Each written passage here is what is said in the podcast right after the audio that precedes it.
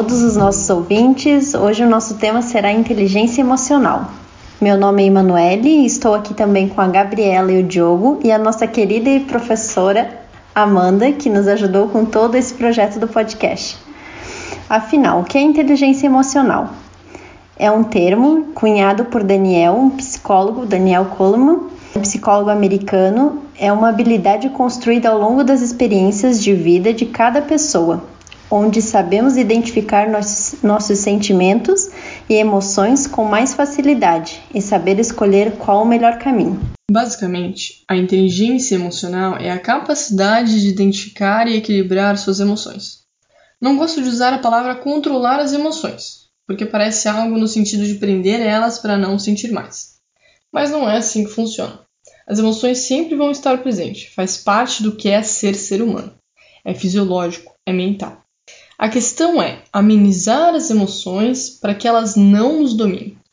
Somos seres racionais. Conseguimos isso na evolução e temos sim essa capacidade. É questão de treino, se conhecer e se perceber. Ah, Gabi, tá aí falando em se conhecer, identificar e tudo mais. Só que fica a grande pergunta: como é que faz isso, né? É muito difícil. Então, perceber as emoções é o primeiro passo. É ter um dia em que se sente triste e, em vez de simplesmente sentir essa tristeza, entender o porquê. Aconteceu alguma coisa? Pensou em alguma coisa? Ou está apenas triste? Entender que, ah, me sinto triste porque não consegui fazer tal coisa no meu dia. Pronto. Já é ótimo, você já conseguiu identificar aí, ó. Se tem uma tristeza de todos os dias que você não sabe de onde vem, tenta se perguntar então o que está acontecendo nesse momento da sua vida se esse é um sentimento de agora, se é um sentimento de muito tempo. Gente, fazer perguntas para si mesmo é sensacional. Muitas vezes a gente não sabe responder essas perguntas, mas quem sabe a gente pode te ajudar um pouco. Mesma coisa com a raiva, por exemplo. Buscar o que aconteceu para ter essa emoção. Porque o corpo é todo um só. Se você sentir raiva ou tristeza ou medo ou alegria na sua cabeça, pode ter certeza que não está só na sua cabeça está em todo o seu corpo. O corpo sempre fala as emoções. Se a gente observar o medo, por exemplo, nosso corpo fica em alerta na espera de algum perigo, acelera o coração, a pupila dilata. Assim podemos observar também a tristeza. Os ombros caem, se sente cansado. Aí vem a vontade de ficar na cama e não levantar mais, porque sua mente está cansada, logo o seu corpo também se cansa. Ele não tem mais aquela energia para te manter em pé a todo vapor. Para para pensar então como que o seu corpo está reagindo a essas emoções. Oi, gente, professor, agora vou dar o meu pitaco aqui. Então, é, sobre inteligência emocional, tem um, um neurocientista americano chamado Joseph Ledux que a pesquisa dele se concentra basicamente em circuitos de sobrevivência. E esses circuitos eles incluem os impactos em emoções como medo, como ansiedade, que é o que a gente está passando né, justamente nessa época agora de quarentena. O José Ledux, ele diz que a experiência emocional, ela não é basicamente uma função da emoção, e sim de como que essas experiências que nós vivenciamos no dia a dia são experiências conscientes. E aí a gente já tem uma dica.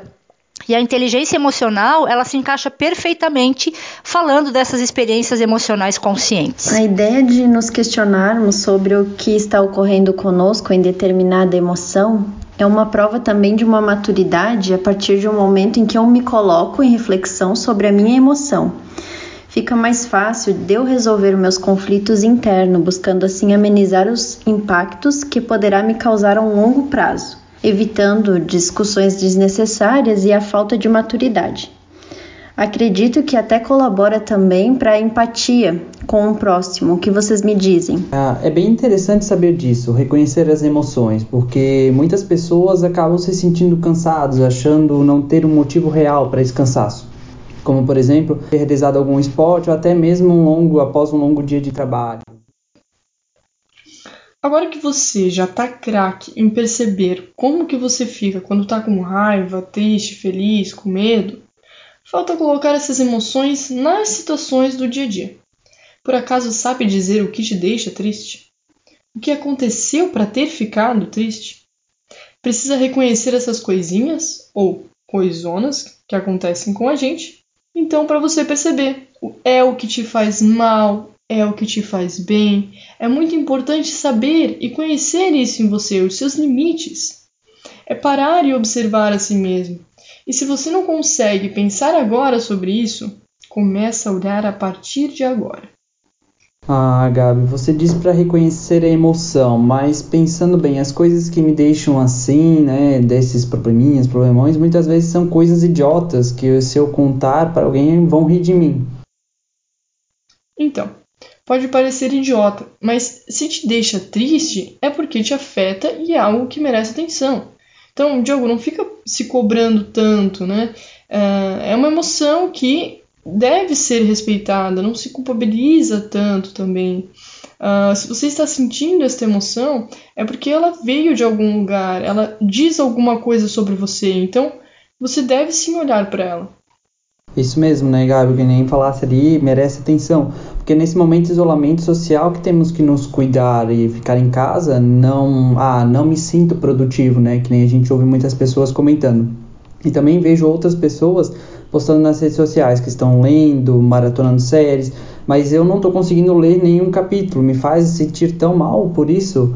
Bom, mas a, cada um tem a sua história de vida, né? Sua subjetividade, o ruim para alguém pode ser o bom para mim, vice-versa. Por isso não podemos julgar a emoção do outro. E cada um tem sua forma diferente de viver e sentir cada emoção, e é normal também. Justamente. A questão é que muitas vezes a gente usa as emoções de outras pessoas como espelho. Tipo, fulano se sente assim em relação a isso, fulano se sente assado.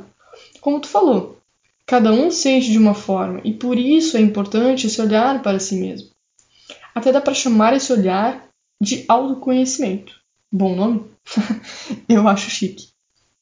Então, agora que temos mais conhecimento do autoconhecimento, já fizemos algumas reflexões para conseguir ver que tem uma pedrinha no sapato e que eu sei que ela me incomoda porque essa pedrinha está machucando meu pé. Tá. E daí? Como que faz para tirar essa pedrinha? Porque eu não sei como tirar, ou quem sabe eu não quero tirar. Bom, aí você falou algo muito importante, Gabi, porque muitos não sabem o que fazer quando essas coisas acontecem, né? E muitas vezes procuram pessoas que também não conhecem, não sabem, né, dessa situação, do que fazer. E acabam falando qualquer coisa, que muitas das vezes acaba piorando ainda mais a situação. Então sabemos o que fazer, mas isso é tão difícil, gera tanto trabalho, né? Mudar é muito complicado.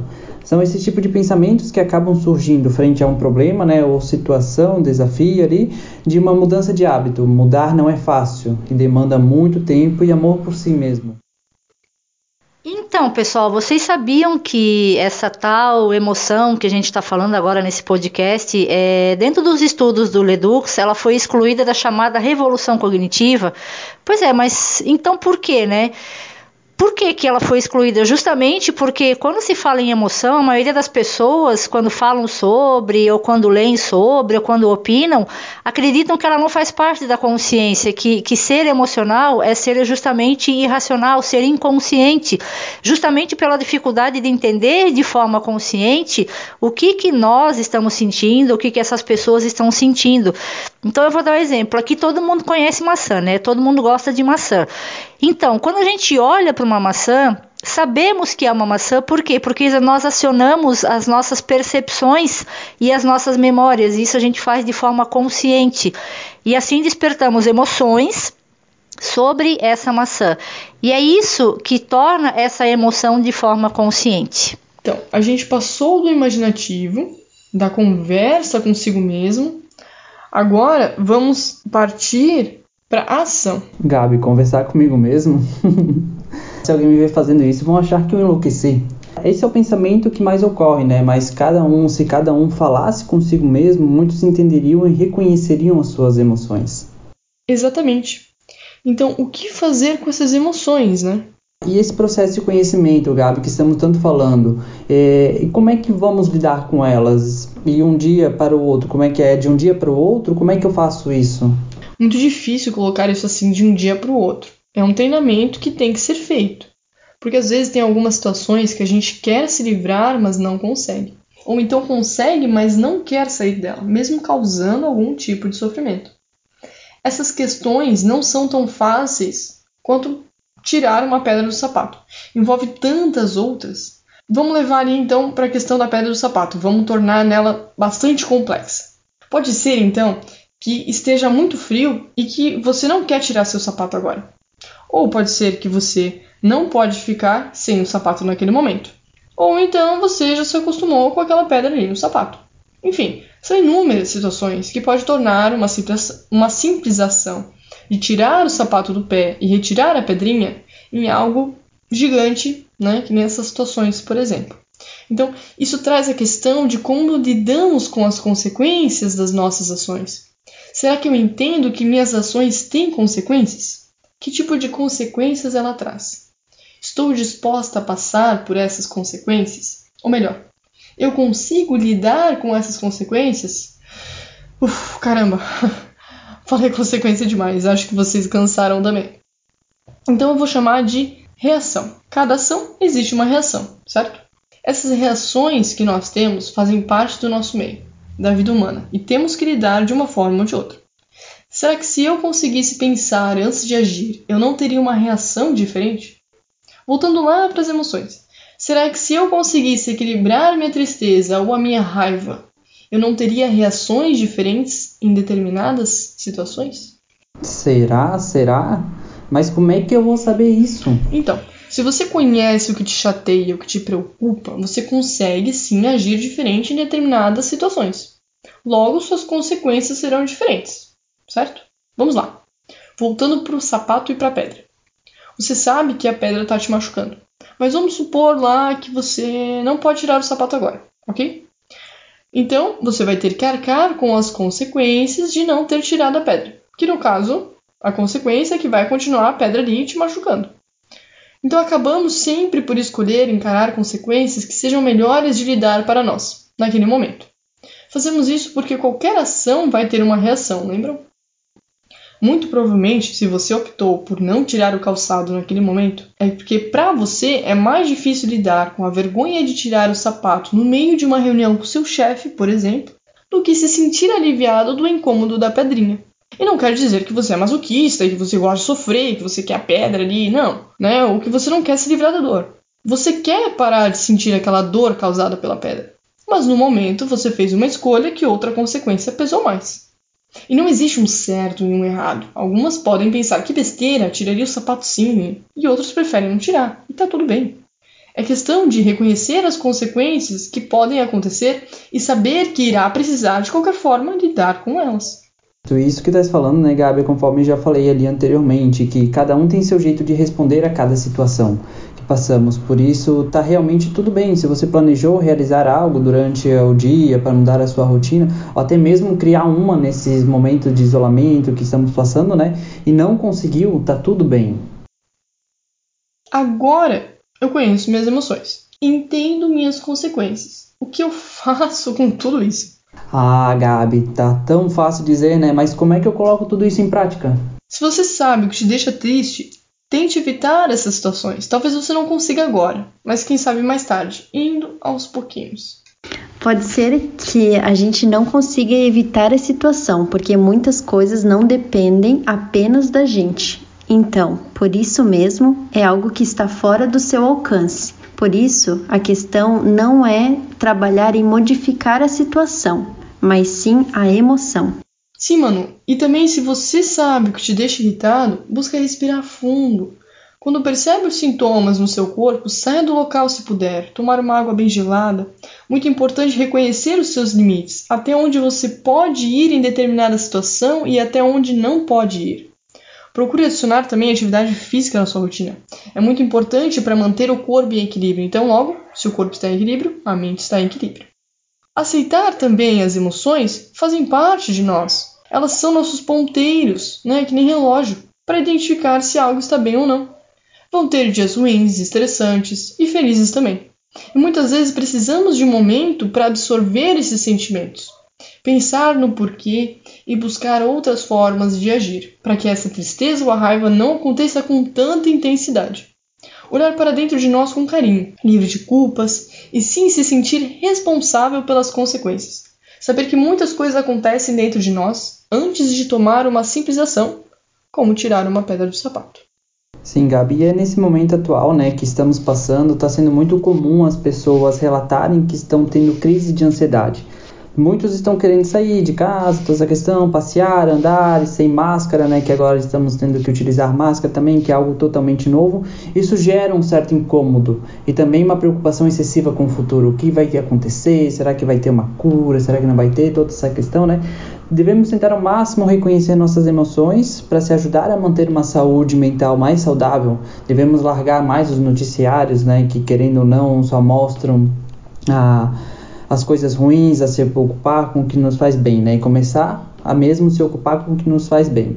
A sentar mais próximo da janela ou sacada com uma xícara de café ou chá, ou olhar ao redor mesmo, né? Verificar a beleza em si, os pássaros, os animais, ficar tirar um tempo para si. Relaxar é uma boa saída e traz uma pausa para os bombardeios de informações, né, que têm sido noticiados na televisão, no rádio, até mesmo nas redes sociais.